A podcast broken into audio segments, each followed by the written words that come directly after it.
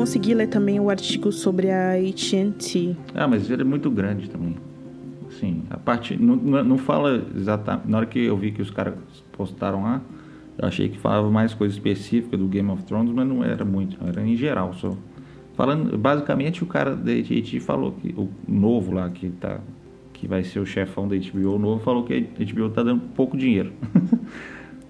tem que fazer mais coisa para competir com Netflix e afins, entendeu? É porque eles querem conquistar o mundo, né? O que a Netflix faz é, é loucura, assim.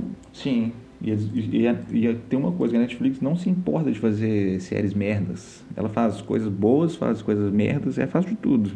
A HBO não quer fazer, assim, não queria, né? Agora parece que vai acabar fazendo. É muito interessante que a gente comece o episódio falando disso, porque tem um termo chamado Peak TV, acho que você já deve ter é, lido bastante sobre isso. Peak TV, o que seria? Um termo que descreve esse andamento dessa era de ouro das séries de TV vamos dizer assim, que começou ali nos anos 2000, é, com sopranos e tal. Então, qual é a história desse termo? O Peak TV foi um termo cunhado pelo John Landgraf, que é chefão do FX, o canal FX. Em 2015, ele meio que cunhou esse termo para descrever essa enorme quantidade de séries de TV que a gente tem disponível em plataformas de streaming, TV a cabo, na TV aberta e tudo mais. Naquele ano em que ele disse isso em uma conferência, é, a gente tinha, em 2015, a gente tinha 422 séries roteirizadas, programas de TV roteirizados. Para 2018, que seria três anos mais tarde, a estimativa é que a gente vai ter 520 programas de TV roteirizados. É muita coisa. É uma bolha de conteúdo, né?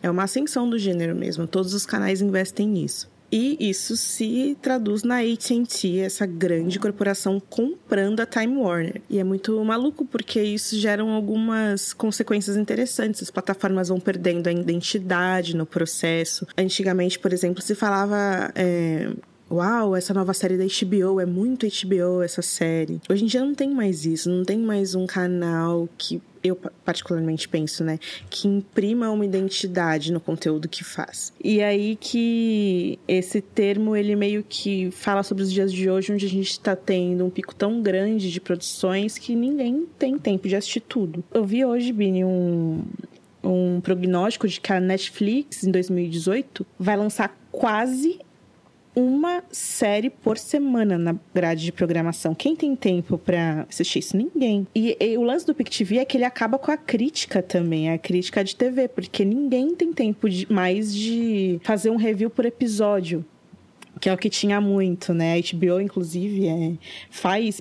É, parece ser um dos canais que faz essas séries de prestígio, né? Que os críticos conseguem fazer. Talvez nem a questão de um review por episódio, mas aquela análise aprofundada, é, da maneira que poucas séries conseguem que a audiência pare para observar o que está acontecendo, semana a semana, com calma e dissecar o que aconteceu. É, isso cada vez se perde mais quando você tem uma série por semana, né? E quando a, o, o, nível de atenção ali nas produções está muito disperso, porque tem muita coisa. Uhum. Não importa. Para Netflix, por exemplo, né, que faz em massa a HBO ainda. Vamos ver como é que vai ficar agora, Vamos né? Vamos ver como vai ficar. Ela, ela realmente prezava por fazer coisas melhores do que todo mundo, né?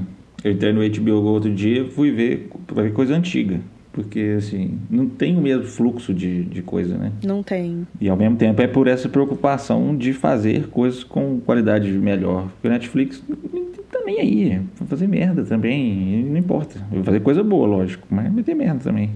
E não tem problema. Vai ter gente que vai ver merda também. Então não tem problema. Ele não está preocupado em falar, ah lá, fez, o Netflix fez uma série merda. Ele fala, foda-se, tá cheio de gente vendo. É, tem uma, tem uma coisa sobre a Netflix que eles também eles têm dificuldade em chegar nas premiações, né? E aí é que a gente vai entrar num ponto que a gente até quer discutir mais pra frente nesse episódio do Podcasters, que são as outras dezenas de séries de alta fantasia que vão adaptar livros e, e jogos, né? Que estão vindo por aí, que é outra megalomaníaca que Game of Thrones ajudou a causar e que, que vai ser uma doideira. Bom, então é isso, gente. Tá começando mais um episódio do Podcasteros. É, eu sou Ana Caro Alves e essa é uma edição que marca o nosso retorno triunfal, ou talvez quietinho para o maravilhoso mundo da internet.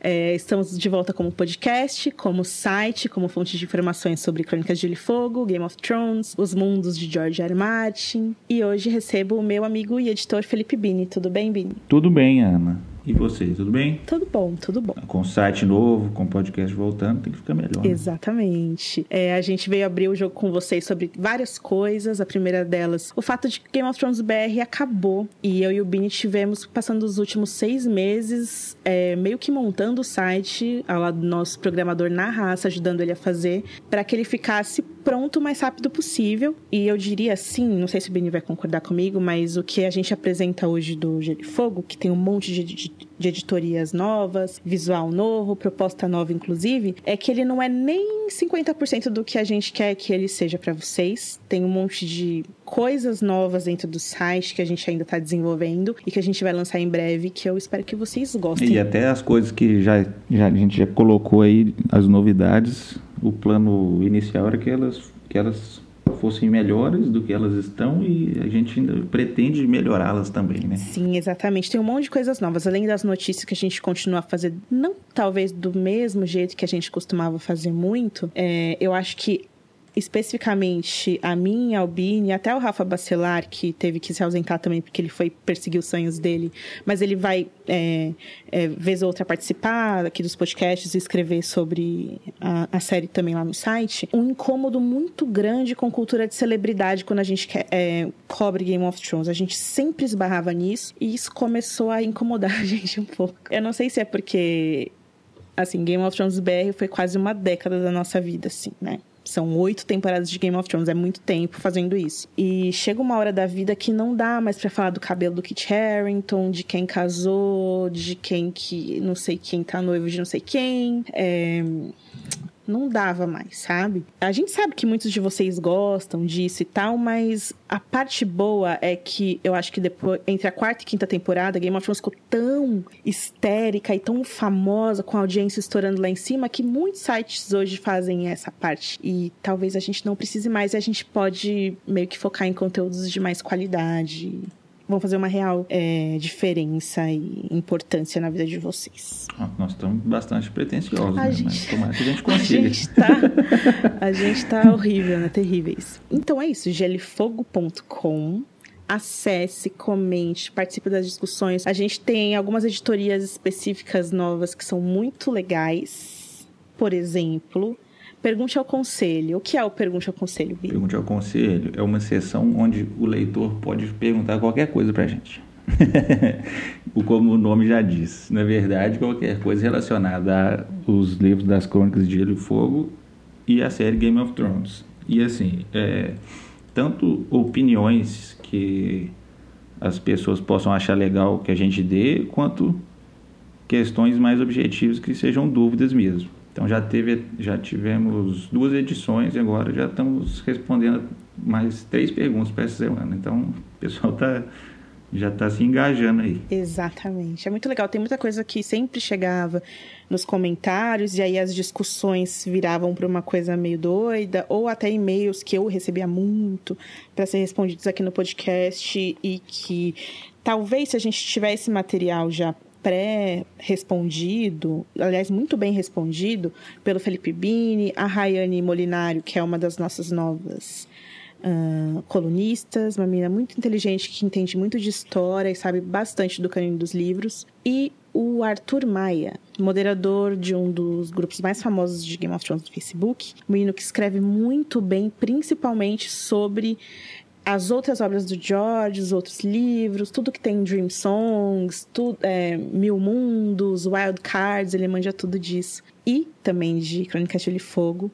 E a gente adotou eles para o lado negro da força, para dar uma força pra gente em textos e muitas coisas legais que vocês vão ver daqui para frente. Então, sim, é, preenche o formulário com a sua dúvida, manda lá pra gente que a gente vai ter o maior prazer de responder, né, Bi? Tem uma nova sessão também que é o Assim falou Martin, que a gente está traduzindo falas do George é, bem antigas, assim, desde 98, que o pessoal do, do site westeros.org escreveram o livro O Mundo de Gelo e Fogo junto com o George, eles compilam essas, essas falas do George em fóruns, em conversas com fãs, entrevistas espaçadas também, e eles juntam tudo lá, fala sobre os livros e coisas que são em geral sobre a escrita e tudo mais. E a gente está traduzindo isso aí para o português, porque tem muita coisa interessante lá, assim, ao longo dos anos, que a gente vai vendo como é que foi a evolução da escrita mesmo.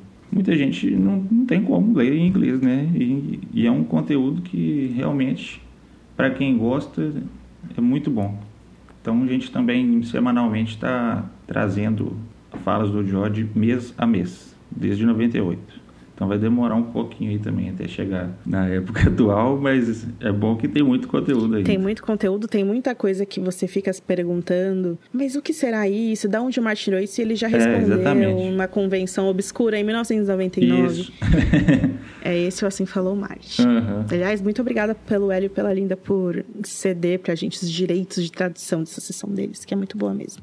É, antes de falar da série nova, a gente tem que falar que Game of Thrones é, tá chegando ao fim. Se o que os sites especializados estão falando, a série encerrou suas gravações na semana passada, em que a gente está gravando esse episódio para vocês. Seria interessante que as pessoas tivessem, sei lá, o último ano da série, que elas meio que não ligassem pro que aconteceu e vissem tudo em primeira mão e tal. Mas se a gente for seguir o curso de, de todas as outras obras de cultura pop que rolam hoje, a partir do momento que você vê um trailer e a gente vai ter esse trailer da oitava de temporada de Game of Thrones em algum momento em breve, as pessoas vão começar a fuçar para entender o que é o trailer.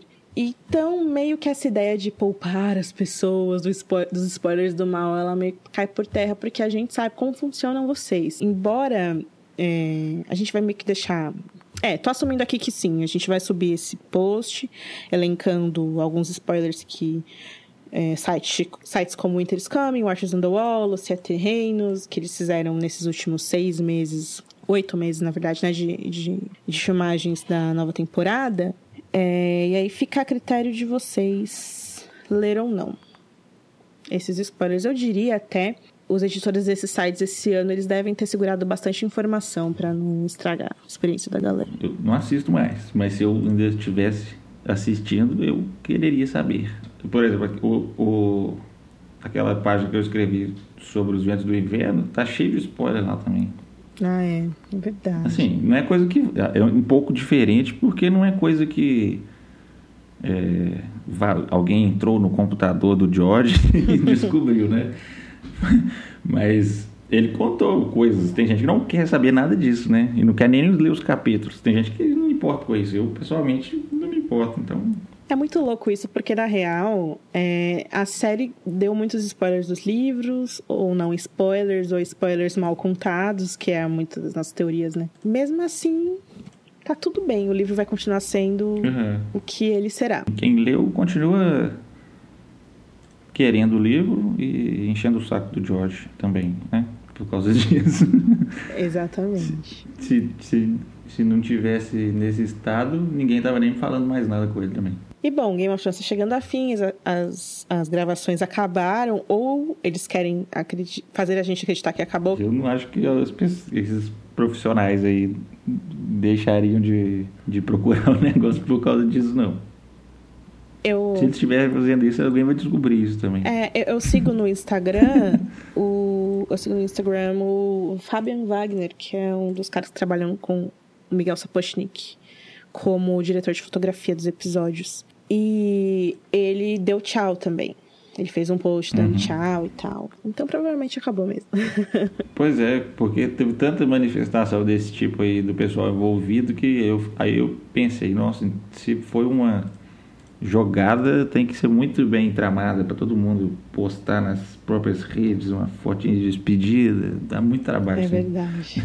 e aí que acaba Game of Thrones, a gente vai ver só os seis episódios que fecham a série em 2019, ainda sem data definida, mas a gente teve o um anúncio aí que a HBO deu sinal verde para a produção de um piloto de uma série derivada de Game of Thrones. E aí que tá todo mundo em polvorosa, ou não, talvez as pessoas não estejam ligando ainda, porque ainda tem mais uma temporada de Game of Thrones, afinal de contas, e é só um episódio piloto, isso não quer dizer que a série vai ser encomendada integralmente e tal. E aí a gente. Esse vai ser o, o principal assunto desse episódio do podcast o que é essa série? Qual será o nome dessa série?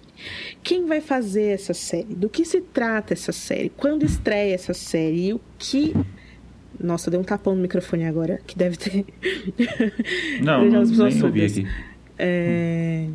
Ah, então tá bom. É... E o que podemos esperar dessa nova série baseada em As Crônicas de Olho Fogo, que a HBO está em, em processo de pré-produção aí. Você acha que a gente pode falar, fazer um mini histórico de como é que aconteceu essa história dessas séries aí, que eram, como é que era? Eram cinco primeiro, não era isso? Ou quatro? Eu já perdi as contas, que já aumentou. É muito bom auto-pesquisar assim, né? é que eu tô tentando entrar nesse post aqui, o Jorge Martin comentou anúncio. Uhum. E aí aqui tem cinco ideias originais, que é o post do Brian Cogman, que foi a quinta ideia. É, teve aquele post do George no blog dele que tinha as mãozinhas, que a galera ficou doida. É mesmo, né? Teve essa tour aí. Eu não lembro, eram, eram quatro, depois passou para cinco, depois passou para três.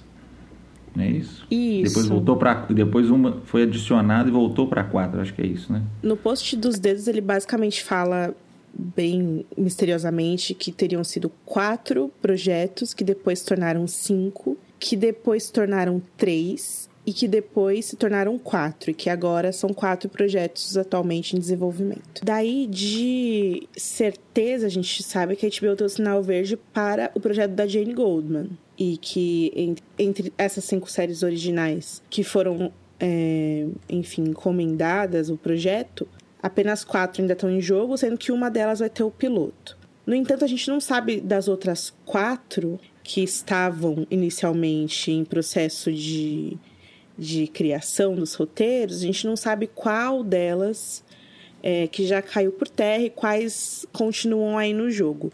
O que a gente tem mais ou menos é quem criativamente estava responsável por essas séries. Vamos tentar explicar agora. Tinha, então, prequel que seria comandado pela Jane Goldman, que foi aprovada a produção do piloto.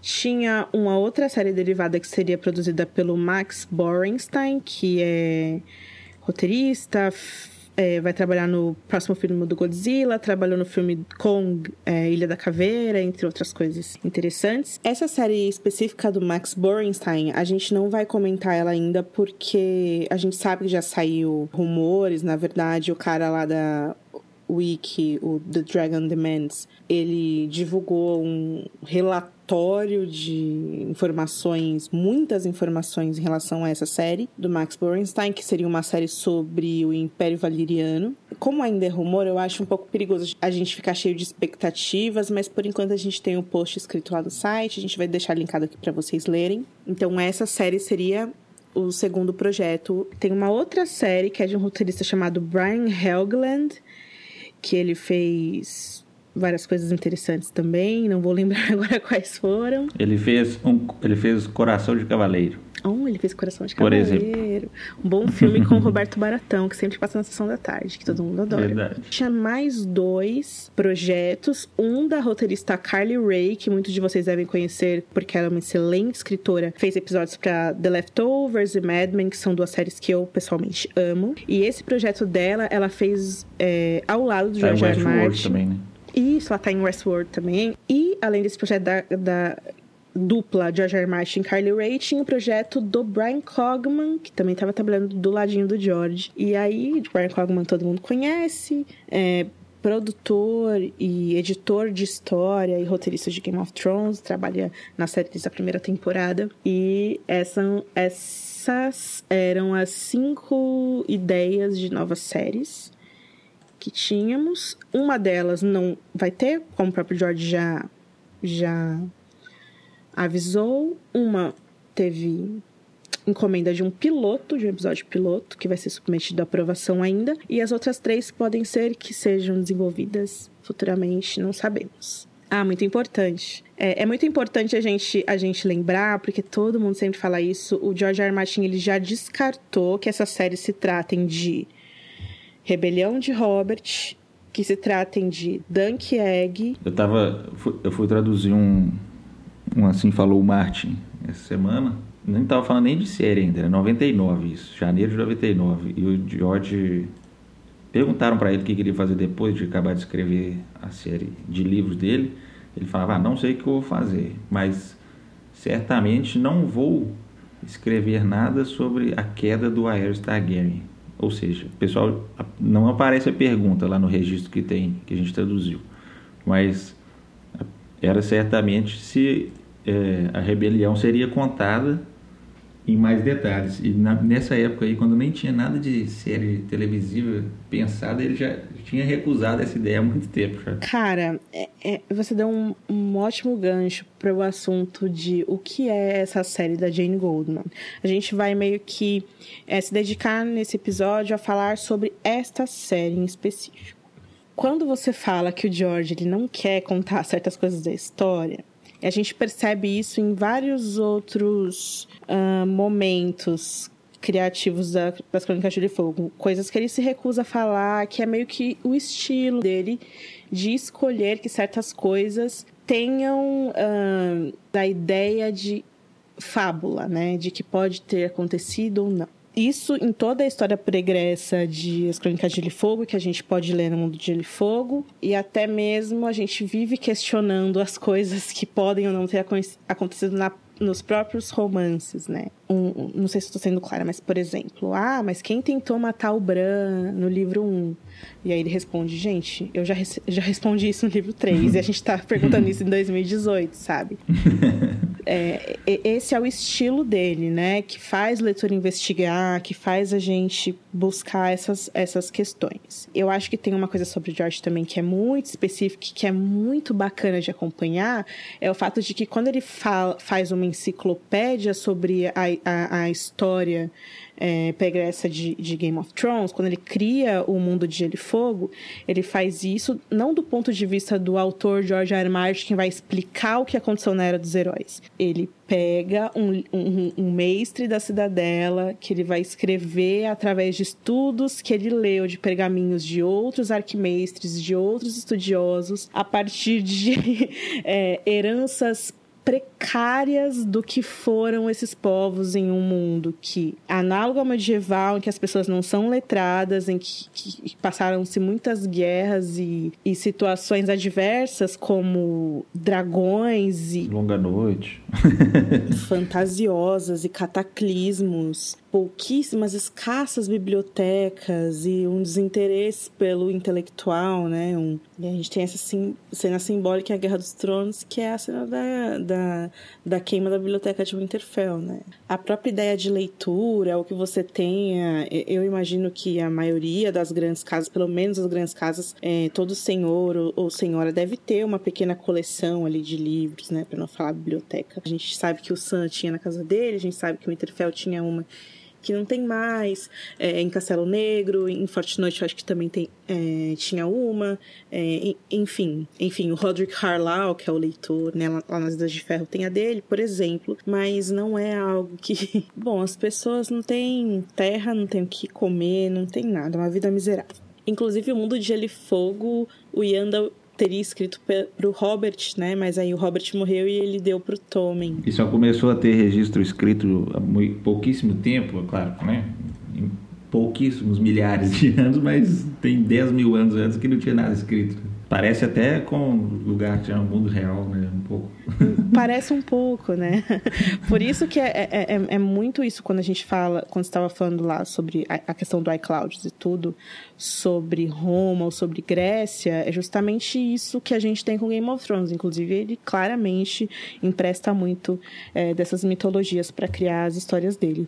E é muito doido isso, Bini, porque eu e o Bini, a gente conversa muito sobre isso. O fato de que, na real, quando você abre a Guerra dos Tronos, a primeira coisa que você lê, o primeiro capítulo que você lê, ele te coloca numa coisa que está questionando a realidade das coisas. Ele está tendo um assalto contra humanos partidos de criaturas mágicas do que mal. Não que não existem E- nesse mundo. É, exatamente. o cara já fala, não existe isso, porque não tem nada disso.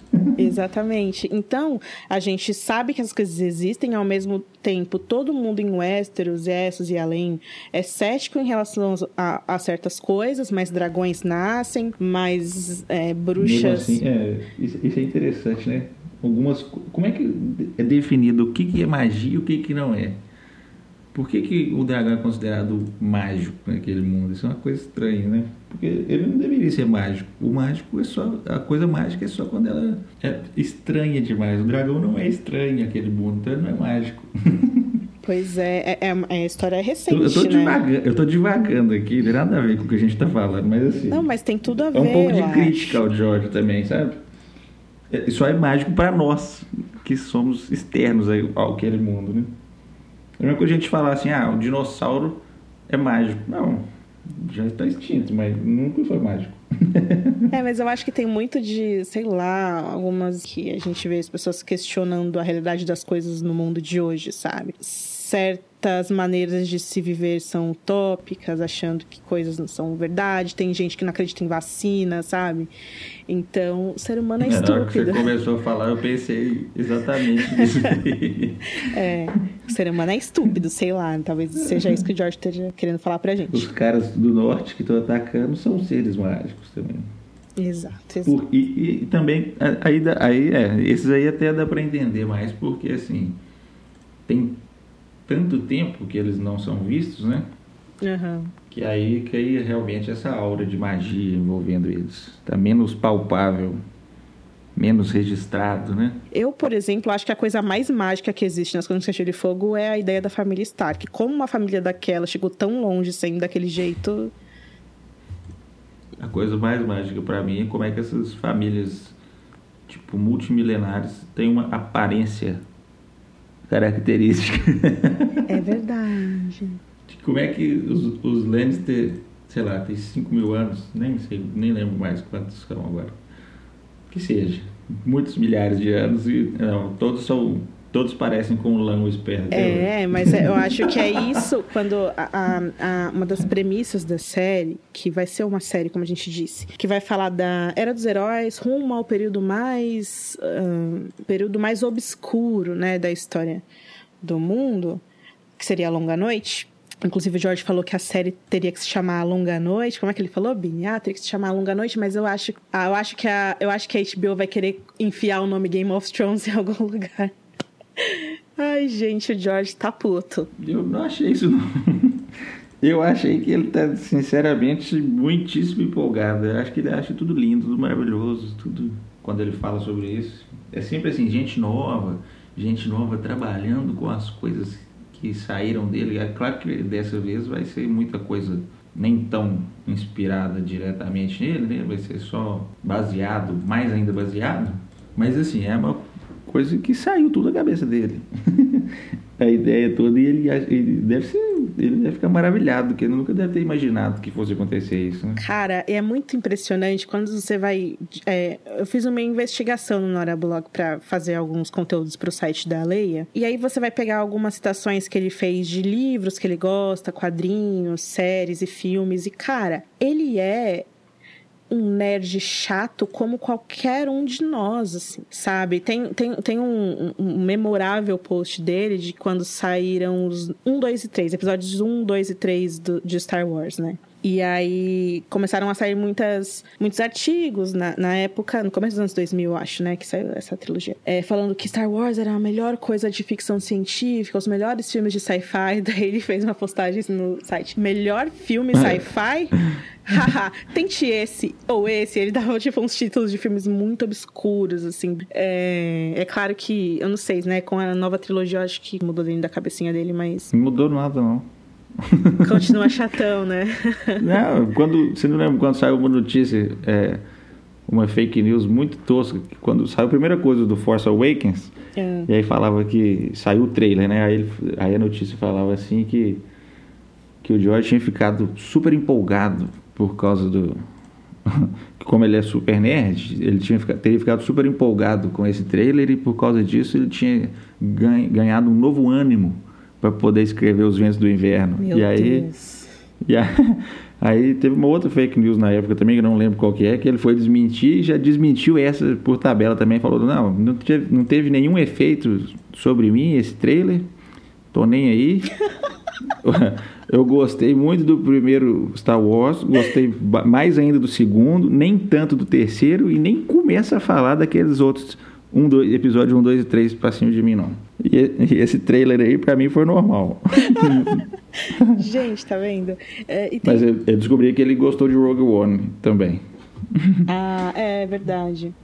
É verdade. Eu, eu, eu, fiquei com isso na cabeça porque fui escrever aquele negócio do Chewbacca lá e aí eu aproveitei e puxei o que, que ele tinha falado sobre Star Wars ao longo dos anos. É. Mas aparentemente ele não não tá muito não, e, e... movido por essa trilogia nova, não. Apesar de que o Last Jedi, eu acho que ele gostaria muito desse filme.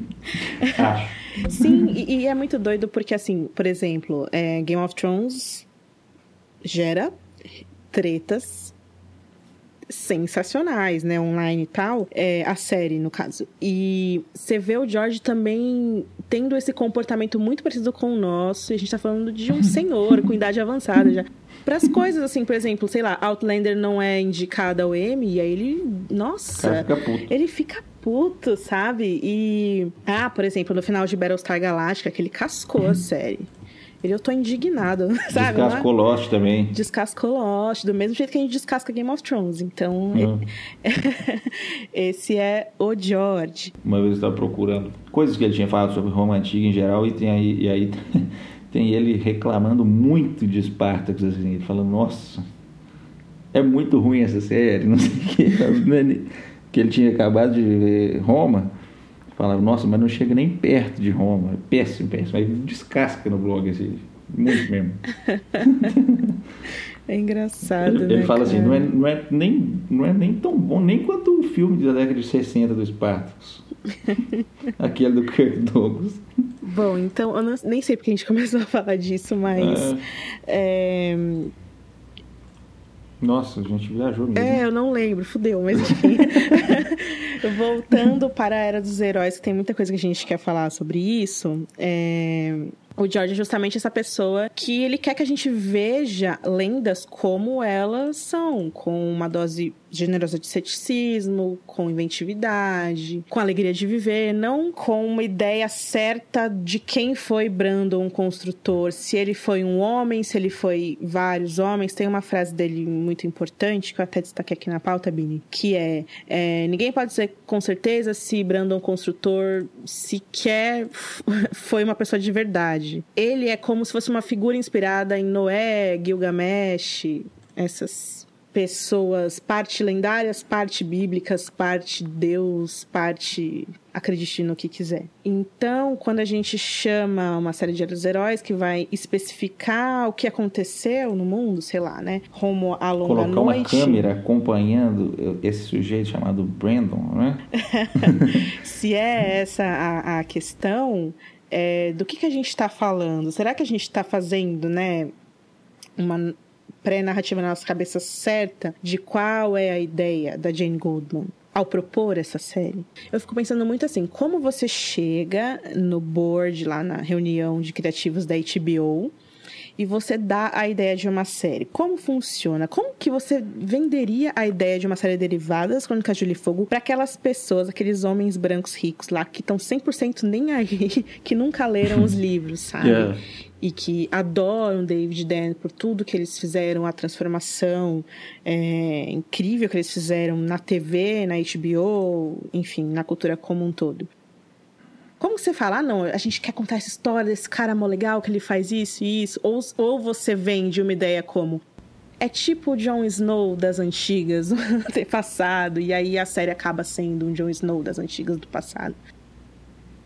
É, eu, eu fico muito curiosa em relação a isso, Bini, porque eu fico ah. pensando que. É, rapid, rapidinho, eu sei que você quer falar. Assim, rapidinho, não, só pra não. Não, não, não só, com pressa, não. Só pra não perder o fio aqui. Hoje Sim. em dia, quando a gente pensa em produções grandiosas como Game of Thrones, seja o, o universo cinemático de Marvel ou até os filmes de Star Wars, a gente tem essas empresas megalomaníacas que fazem filmes megalomaníacos, que têm planos de 300 filmes adiante, que nossos tataranetos vão estar assistindo Star Wars e Capitão América ainda. Tem um controle criativo muito específico, tem presidentes criativos, né? A gente tem o Kevin Feige, a gente tem a Kathleen Kennedy, né? Cuidando tanto do, da questão desses, de como esses filmes é, vão ser, o elenco, é, os diretores, a produção e a, o respeito disso em relação aos fãs, né? A relação aos livros de Star Wars, a relação à trilogia original, o respeito em relação a Lucasfilm e, e tudo mais. Eu sei que o que eu estou falando pode ser até um pouco utópico, porque nem sempre é isso que acontece, as pessoas ficam bravas que o, o Luke fez o que fez no novo filme de Star Wars, whatever. E isso também acontece na Disney Marvel, quando a gente vê os filmes é, sempre querendo agradar os fãs, é, sempre fazendo cenas pós-crédito, juntando uns filmes no outro. E Game of Thrones, eu não sinto que a HBO faz isso. Ainda. Quando você é... me perguntou o que, que eu achava sobre como é que a pessoa chega lá para vender alguma ideia nova dentro do universo Game of Thrones, que agora é assim que a HBO chama, né? Eu fiquei pensando como é que o, próprio Benioff foi vender isso primeiro. Porque talvez isso aí. É claro que os caras têm. Assim, é, o, o, mérito dos caras é anual. Mas esse aí também é muito grande o mérito que o Benioff teve de conseguir vender isso para HBO. Uma série de fantasia desse calibre. Né? E ele falava na época com outras pessoas que era sopranos na Terra-média. Né? Ah, é. Uhum. Hoje em dia não tem nada disso mais, mas no começo talvez fazer, fizesse sentido. E aí, assim, será que a pessoa agora que chega lá, seja a Jane Goldman ou os outros, vão nessa veia ou eles vão como fantasia em geral? Isso né? é muito doido, cara, porque a gente pode fazer um podcast só sobre isso. Pensar numa ideia de uma série de alta fantasia, porque Game of Thrones a fantasia é quase uma consequência, principalmente na série de TV, eu acho. Eu não tô dizendo que não daria certo uma série que só tenha, tipo, piu, piu, pessoas voando em dragões e sereias matando reis, sei lá. Que é literalmente a era dos heróis, no caso. É, mas a, tem, tem, todo o lance de Game of Thrones é, ter ficado conhecida por economizar em efeitos especiais e magia e ficar boa em construir aqueles episódios que são diálogos entre Mindinho e Tyrion, whatever. E era isso que dava a qualidade estética dos textos e tal, que fazia Game of Thrones ser diferente de todas as outras obras de fantasia que tentaram e não conseguiram, sabe? Explicar o que aconteceu para que a Longa Noite existisse e eu acho que principalmente você desmistificar a ideia de heróis, tipo, cadê as mulheres nessa época, né? Não tem.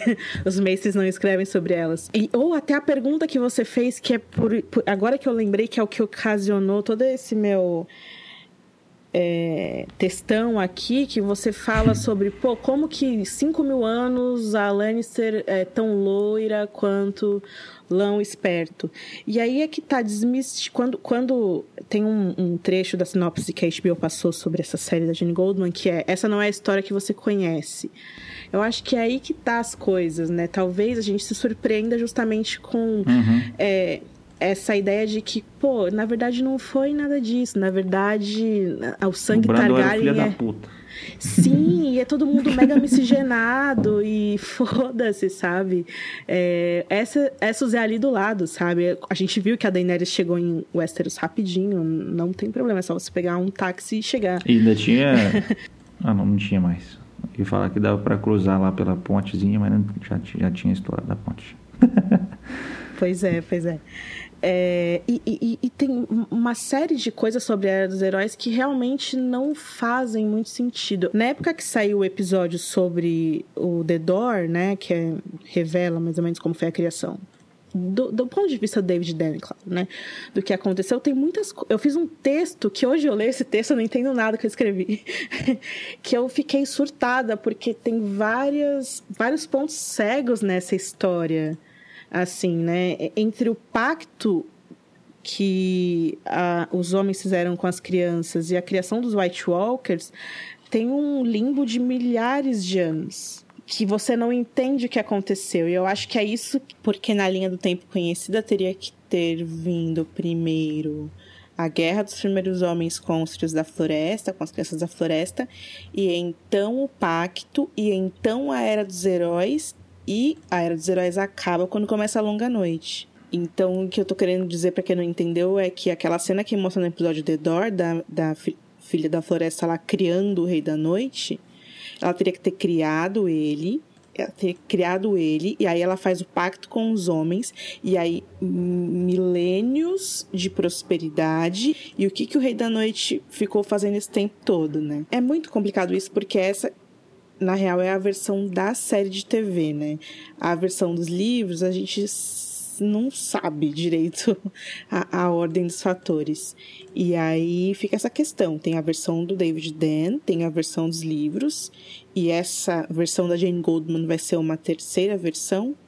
Ou vai ser uma verdade superior que o Martin vai colocar nessa série junto com ela? Uma pergunta que eu faria, que acho que, eu, que você sugeriu no começo também. A gente quer saber isso mesmo, né? Hum. A gente quer perder a aura de mistério que envolve isso tudo? É. É. Porque foi. É. E, e, assim, é, e por isso que eu entendo o questionamento seu sobre se o Josh está realmente gostando. Porque ele, de propósito, deixou a situação nebulosa, né? E agora vai chegar lá e mostrar tudo aí, cara. Foi desse jeito aqui, ó. Tô te mostrando ao vivo. Tem uma câmera na, no cérebro do Brandon Consultor. Você vai ver ao vivo tudo. Né? É. Perde a, vai perder alguma coisa. Não tô falando que vai ser ruim a série, não. Eu até tenho uma certa expectativa boa pelo fato de que não tem tanta informação, então não tem muita coisa para cagar também. É. Eu, mas eu assim, acho. mas essa ideia geral de disso que você falou, de, de deixar de propósito a coisa como lenda mesmo, vai acabar, não tem como. O Martin pode simplesmente, um dia, um dia antes dele morrer, ele vai falar: na verdade, Yandel Errou. Nunca vai falar isso. ele não ia vender um livro com história falsa. Não, mas é literalmente o termo que ele usa para descrever.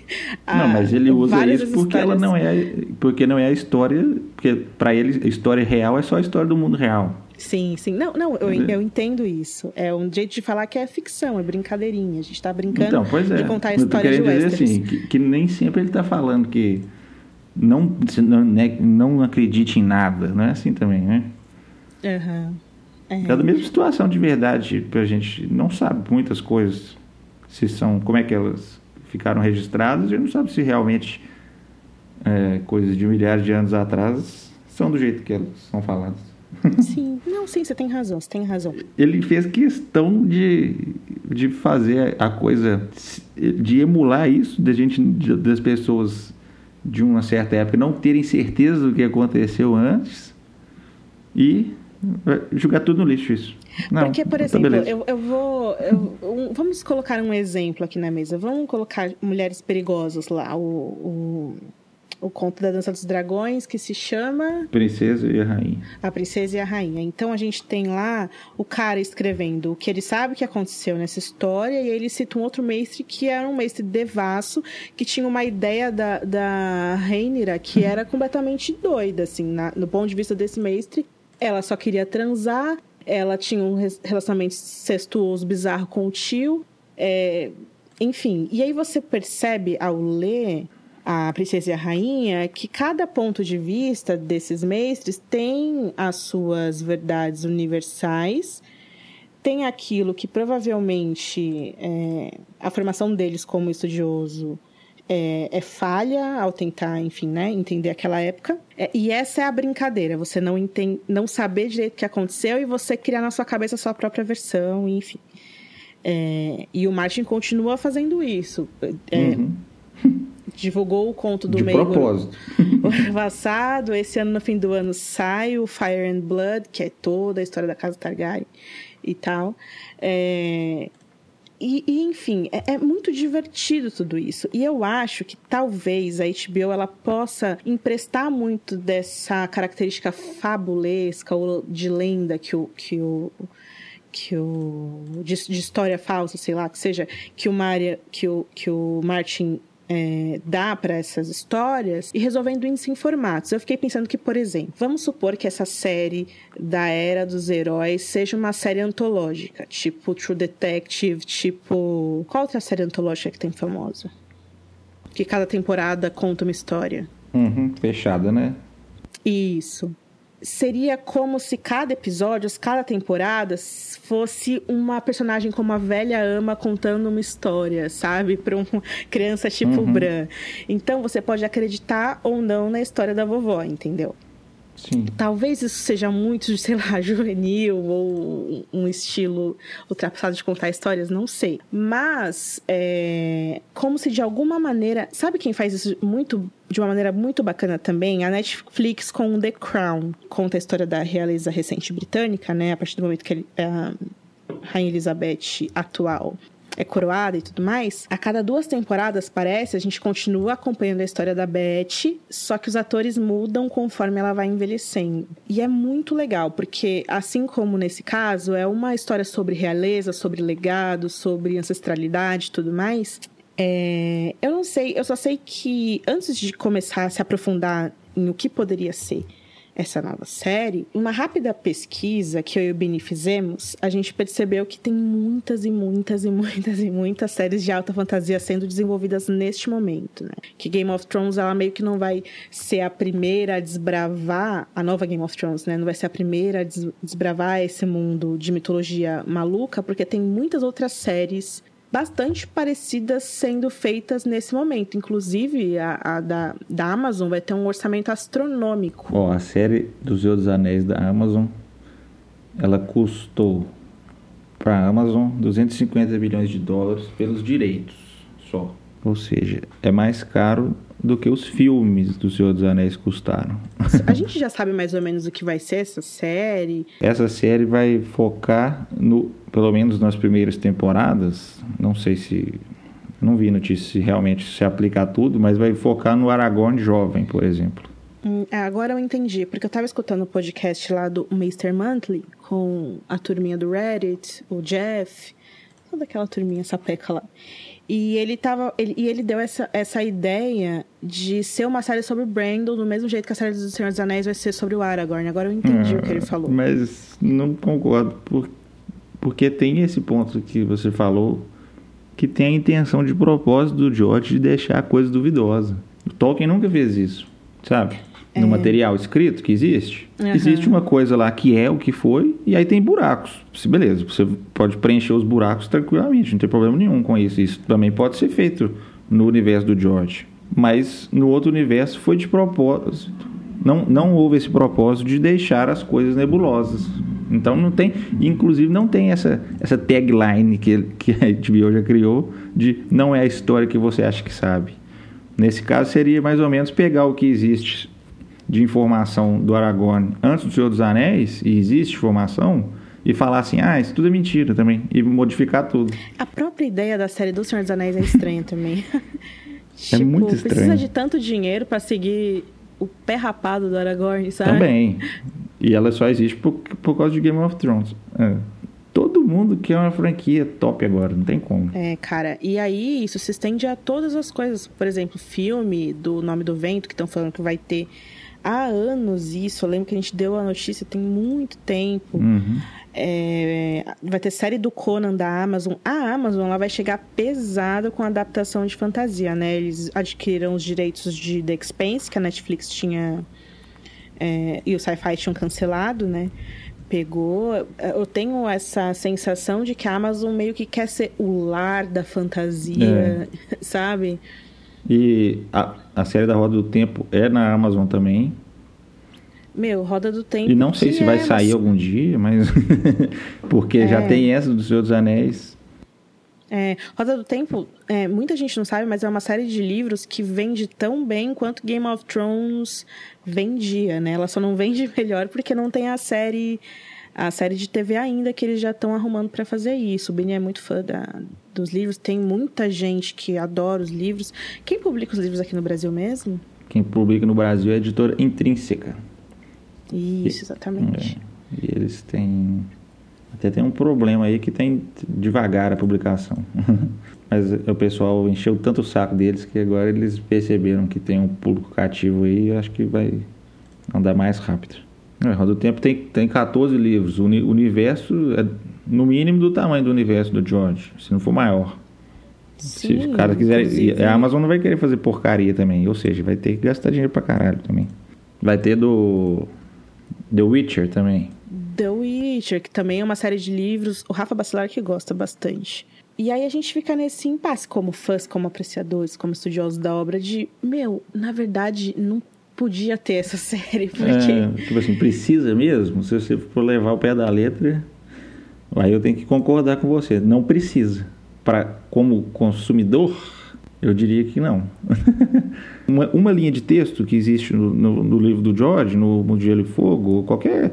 Até nos próprios romances normais, pega uma linha de texto e faz uma série. Sim, literalmente, na, na Enciclopédia Mundo de Gelo e Fogo, é uma página para Era dos Heróis, uma página e um pouquinho para Longa Noite. Acabou. São duas páginas e acabou. Aí, você- se você folheia mais, vai ter a gene- genealogia do Garth Greenhand, aqui ou ali vai ter construção da muralha, mas é, é- é literalmente a- a- o que tem de menos na enciclopédia é isso. E os caras vão fazer uma série inteira de um material que não existe, então não vai ter nem cânone para se basear, Ah, o que até pode ser. Sim, porque Game of Thrones sempre teve isso de parece que a série sempre estava em dívida com material fonte, sempre estava em dívida, nunca conseguiu chegar, né? E aí agora vai ter essa série que não vai ter material fonte algum. E ah, sabe o que, que eu queria falar também pra galera, Bini? Uma coisa que eu e vocês estávamos conversando outro dia, que é sobre essa ideia que alguns fãs têm de como a gente pode chamar o mundo, é, o Fire and Blood. Ele é his- história de. bom, A gente, acho que a gente pode adotar um termo em português, já que nem os termos que o George usa são oficiais, a gente pode chamar assim, história de mentirinha, né? Isso. História que não é. É a, a famosa fanfic. Brincadeira. Porque é justamente esse o ponto, assim, história imaginária ou, ou história de mentirinha que o Martin vai fazer esse livro. Fire and Blood vai fazer, não, já está entregue para a editora, vai já ser tá publicado em escrito tem novembro. cinco anos já. Exato. E tem, tem essa onda de fãs que acham que esse livro ele foi feito pelo Martin entregue um para que as editoras ao redor do mundo consigam continuar lucrando com o trabalho do George, porque é fato conhecido de que elas enfim, a venda dos livros caiu muito em relação ao que era Game of Thrones nas primeiras temporadas e tal. E o Martin quebrou aí todos os, os prazos que ele tinha para entregar o novo livro. E além disso, seria um livro para que a, sé- a HBO tivesse um material fonte para fazer uma nova série baseada em Game of Thrones. Eu não concordo com isso. Aham. Concordo com a primeira afirmativa. As editoras é, querendo né, pegar o material que já estava escrito para poder lançar. Mas, por exemplo, o material já estava escrito de qualquer forma. Se a HBO precisasse disso, e o George esteve envolvido em certa medida com essas séries derivadas, esteve e está ainda, não que ele fique lá escrevendo roteiro com os caras, mas assim, consultaram com ele, ele falou isso, que eles né, ligaram para ele e tal, ele poderia muito bem passar essas coisas, mesmo sem elas serem publicadas para o grande público. É verdade. Eu já tenho tudo pronto. Toma aqui, ó, 50 folhas aqui de coisa que eu já escrevi sobre a conquista. Ninguém nunca leu, fora do- dos meus amigos, fora das minhas editoras. Ou talvez nem ninguém leu, só as editoras. Mas a- agora você da HBO vai ler. Foda-se, não importa. Não tem, não tem necessidade de você publicar um livro, botar para imprimir, para a HBO ter o material. A HBO pode ter o material sem o livro ser publicado. Não tem problema. Igual, igual na própria série principal. Souberam coisas porque não tinha livro. É, exatamente. Isso doeu, viu? na gente. E dessa mas, vez, assim, é... o material, dessa vez, ele tá, esse do Fire and Blood já estava escrito. Ele só não tinha sido lançado porque o George queria complementar essa parte que já estava escrita depois que ele acabasse as Crônicas de Gelo e Fogo. Então, isso, então é, alguns pedaços já poderiam ter sido entregues para a HBO se a HBO quisesse fazer série e puderam agora ser publicados, já que as editoras falaram, não, vamos pegar isso aí já de uma vez, já publica aí, cara, vamos fazer dinheiro, né? Ô, Bini, a gente tá falando bastante sobre Fire and Blood e eu acho que tem muita gente que não entende muito bem o que vai ser esse livro. Como é que eu vou explicar isso? É uma situação assim, o Mundo de Gelo e Fogo, acho que o pessoal já deve estar mais familiarizado com ele, que é também um livro de história imaginária, né? E os contos pequenos também, que são é, a Princesa e a Rainha que a gente comentou, tem o Príncipe de Westeros e tem os Filhos do Dragão que tá para sair agora aqui no Brasil. Esses três contos que eu acabei de falar, eles são o material que o George mesmo escreveu como o arquimestre Gilden, que é um arquimestre que viveu, acho que uns 50 anos antes dos eventos das crônicas. Ele é um arquimestre historiador e ele escreveu como esse personagem. E esses três contos é o que vão estar no livro com mais material que ele tinha escrito para o mundo de Gelo e Fogo, originalmente. E que ele tirou para que pudesse ter um livro específico para os Targaryen, basicamente. Por aí. Na verdade, o mundo de Gelo e Fogo, originalmente, ele ia só escrever, assim, complementar coisas que o, que o Hélio e a Linda iam tirar dos livros que já existiam. Eles iam compilar tudo de informação sobre geografia e história que já existia e o George ia só complementar com, com o que eles chamaram de notas laterais. Só que ele escreveu tantas notas laterais, empolgou, empolgou como esse Gilden aí, que aí deu, sei lá, 300 mil palavras. E aí, de, e aí alguns pedaços foram cortados, que saíram na forma desses contos aí, e um pouco resumidos também, e agora eles vão sair na versão completa nesse livro. E no mundo de Gelo e Fogo mesmo, foi criado um outro personagem, que é o Yandel, o mestre Yandel, que é, são o Hélio e a Linda escrevendo. E quando eles pegam o, eles pegaram o texto do George como Gilden, resumiram e fizeram. E quando eles citam ele diretamente, igual um historiador do mundo real citaria outro, vem escrito lá: ah, o arquimestre Gilden falou tal coisa. E aí vem o bloco de texto lá. Que essa sim é a nota lateral.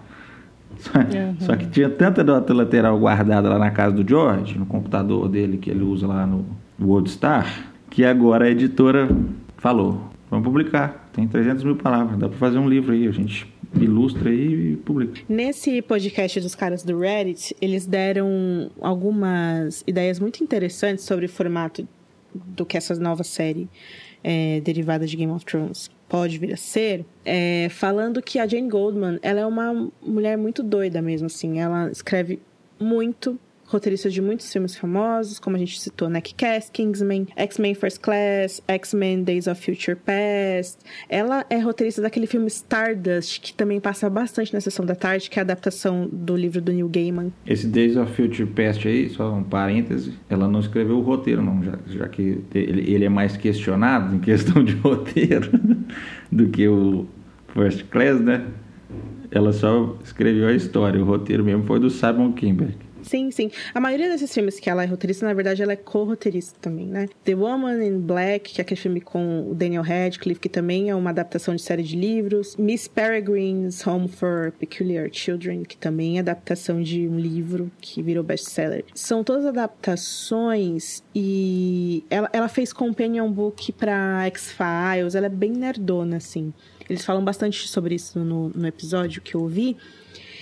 E é interessante perceber que o George, ele tem essas, essa paixão doida por uma série antológica aí de livros que lida com super-heróis também, que empresta muito é, de, do estilo dos quadrinhos, que é Wild Cards. E aí esses caras do podcast, eles cogitam a possibilidade do George e ela juntos dissolverem algumas ideias ou alguns personagens que a gente encontra em Wildcards, que são basicamente seres com su superpoderes logo quase semideuses, logo quase o que a gente lê que aconteceu na Era dos Heróis, é, e criar esses novos personagens, ou fundi-los, ou, enfim, emprestar muito das histórias de Wild Cards para essa série. Eu até acho interessante, mas isso não, né? Porque muitos desses personagens não são dele, né? Eu não sei se ele se sentiria confortável esses personagens de Wild Cards, no caso, porque é uma série compartilhada.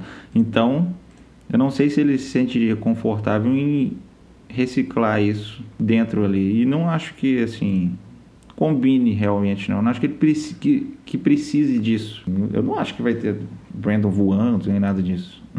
e também tem o fato de que vai ter série da, de Wildcards também, né?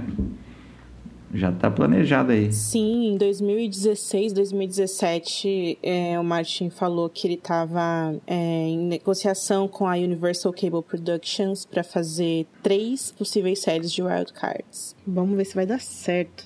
É, é, tem tem um, um, aspecto interessante sobre a Jane Goldman, que ela é essa mulher super voluptuosa, cabelos vermelhos e tal. Eles falam também nesse podcast que ela, ela tinha um programa, um reality em 2003 que se chamava Jane Goldman Investigates. Tem bastante vídeos no YouTube desse reality. Ele é bem trecheiro, assim. E basicamente ela rodava, assim, o Reino Unido é, atrás de coisas obscuras, obscurantismo, místico coisas e tal. Então ela isso, então ela investigava lá se o tarô funcionava, se existia espírito na casa assombrada tal, aliens, todas essas coisas é, do oculto, vamos dizer assim. Como formato, essa ideia de uma mulher que, que, que sai, que é muito a Melisandre, né? Eles comparam a Jane Goldman a Melisandre, assim. A ideia dessa mulher que é a Melisandre, ela sai em busca do Azor Ahai. Então, será que existiu na época de Azor Ahai, da Nissa Nissa,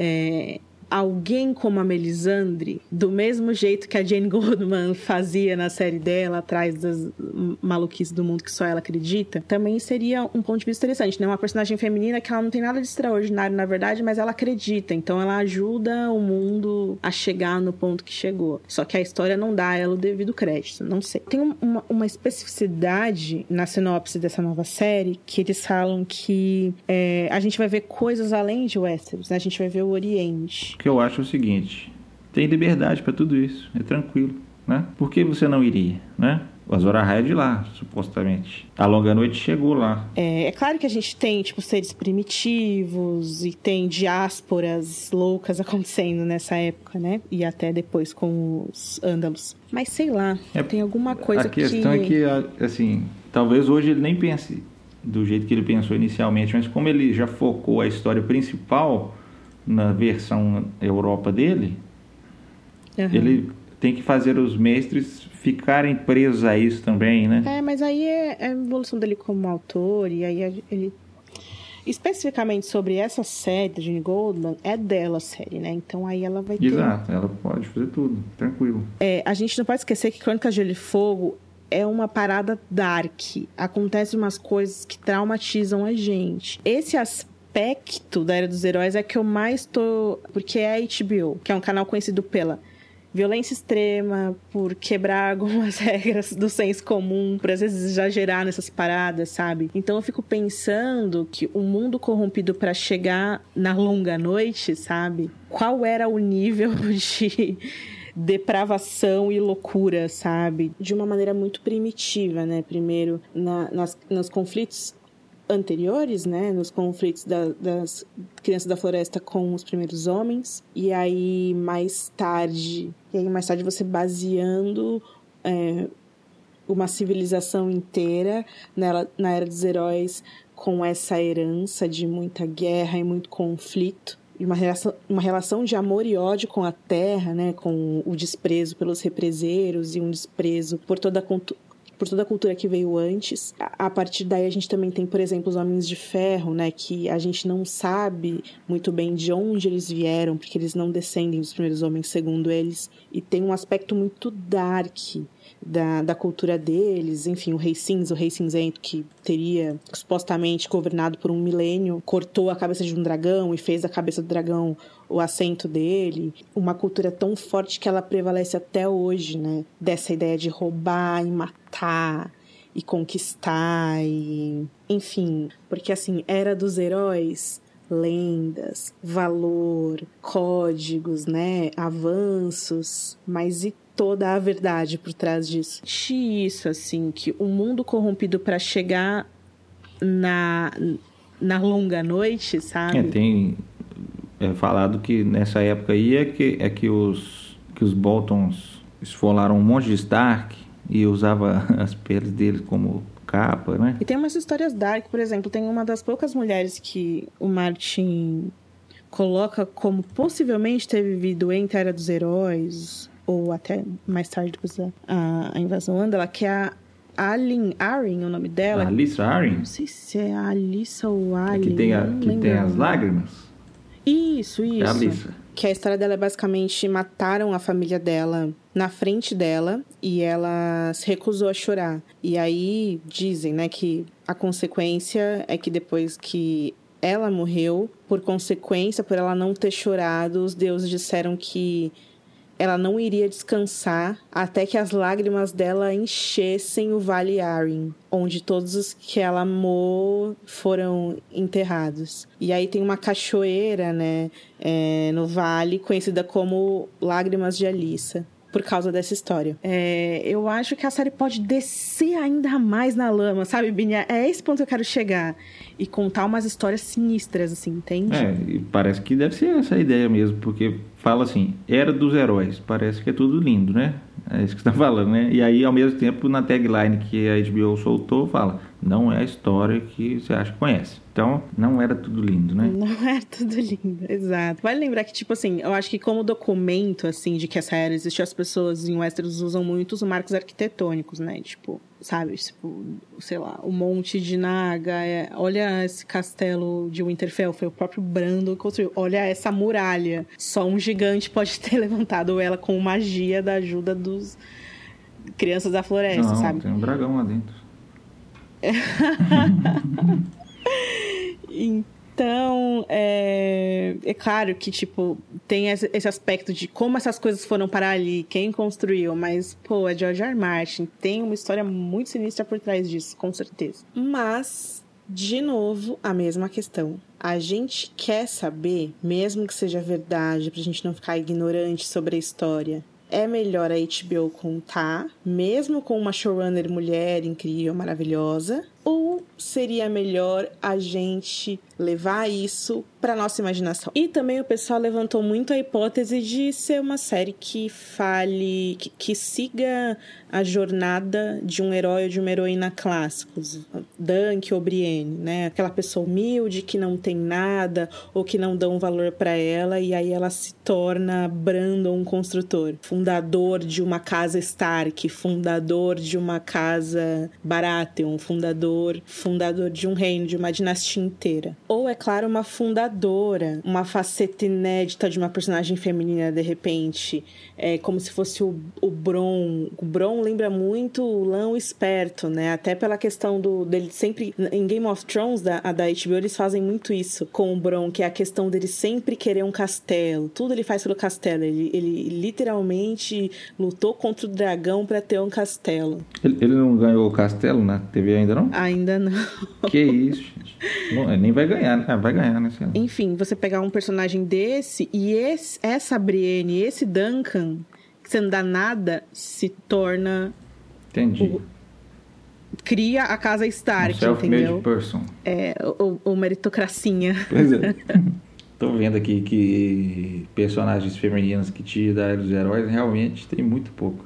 Como protagonista, não tô vendo nenhuma aqui. Mas é muito doido isso, porque é muito assim, se você vê, tipo assim, uma, a Vila Velha que tem uma família que tem o controle sobre o conhecimento, sabe? Tipo, tem uma família específica que tem controle sobre o conhecimento, eles financiam a cidadela, que, onde é só permitido homens, e são esses homens que vão contar a história. Talvez seja por isso que essas histórias não tenham as mulheres. Exatamente. E eu tô achando que esse pode ser até um dos aspectos que vão ser muito explorados nisso. Porque a HBO reconhece que existe esse problema com Game of Thrones. Que, é. que os produtores acabaram excluindo qualquer mulher de escrever e dirigir, e no final das contas acabou ficando realmente muito homem. a história, né? E é um problema. Tem, é inegável. E a HBO reconhece isso, eu acho. Uma das coisas que a gente acha que é, que é a informação que tem, a, a gente, no caso, também até os personagens da cena principal, né? Que era uma era de homens, talvez não seja, né? Pois é, a, a própria, a própria profecia ou lenda do, do Azura Hype foi prometida é uma parada sinistra, né? Tipo. Agora, eu acho que tem uma coisa que a HBO, agora que ela está se propondo a, a. enfim, foi comprada, a, a, a Warner foi comprada né, pela AT&T, eles querem ser uma Netflix, eles querem ter muitas coisas e seguirem o zeitgeist cultural, que é uma coisa que a Netflix consegue fazer muito, sabe? Então tem que se atualizar nisso. E Game of Thrones, ela tem... O trabalho de George R. Martin como todo, né? Ele tem muito poder nisso, sabe, Bini? Em saber dialogar com coisas que são atemporais com isso sempre está muito atual a, a, as discussões sobre fronteiras, sobre imigração, sobre gênero, sobre religião, não só panfletária, mas uhum, também entendi. com uma qualidade incrível. O, os rumores sobre a outra série vão tratar sobre exatamente isso aí, fronteiras, origens, é, seria sobre Valíria, no caso. A gente fala fazer disso de outro dia, provavelmente se as notícias se confirmarem. Mas assim, como Valíria era uma espécie de Roma com dragões, que o próprio George descreveu assim, a série, em tese, abordaria, pelo status de ser Roma, que era a cidade central, que abordaria essa diversidade étnica lá em Valíria.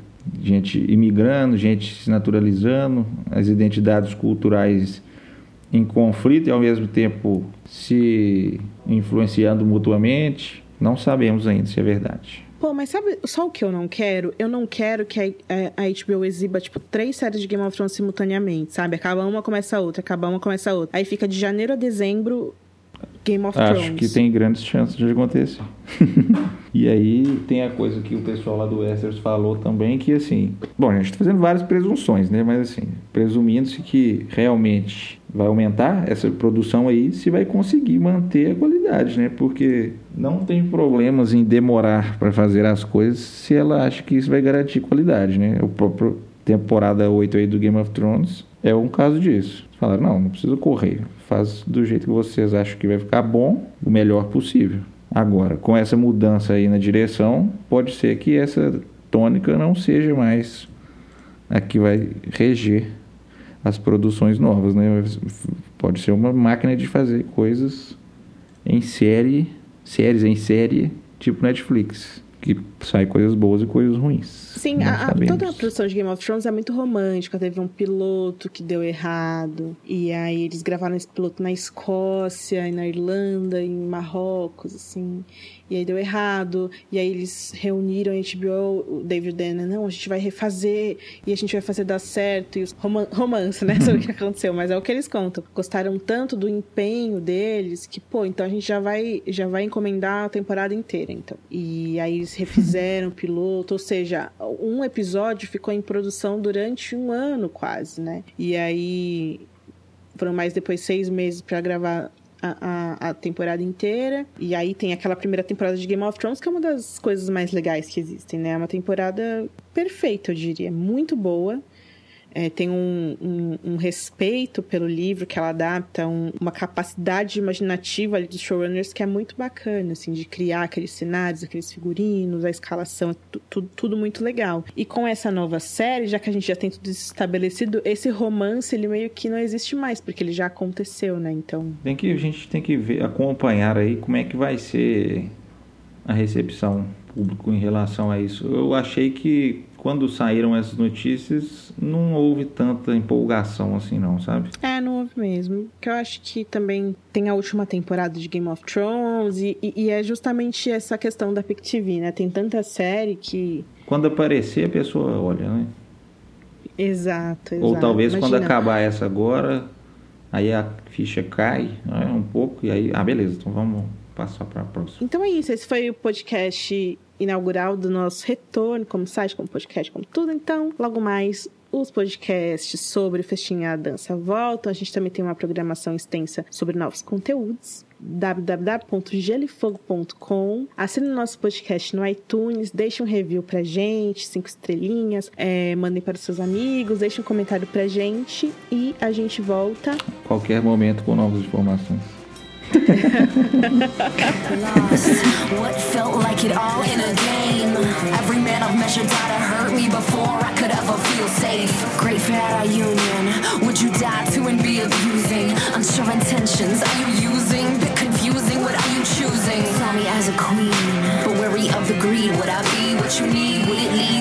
defeat would I just be a notch on your it means And I saw love in your eyes, felt the power in between my thighs. A stallion, a dark knight, never.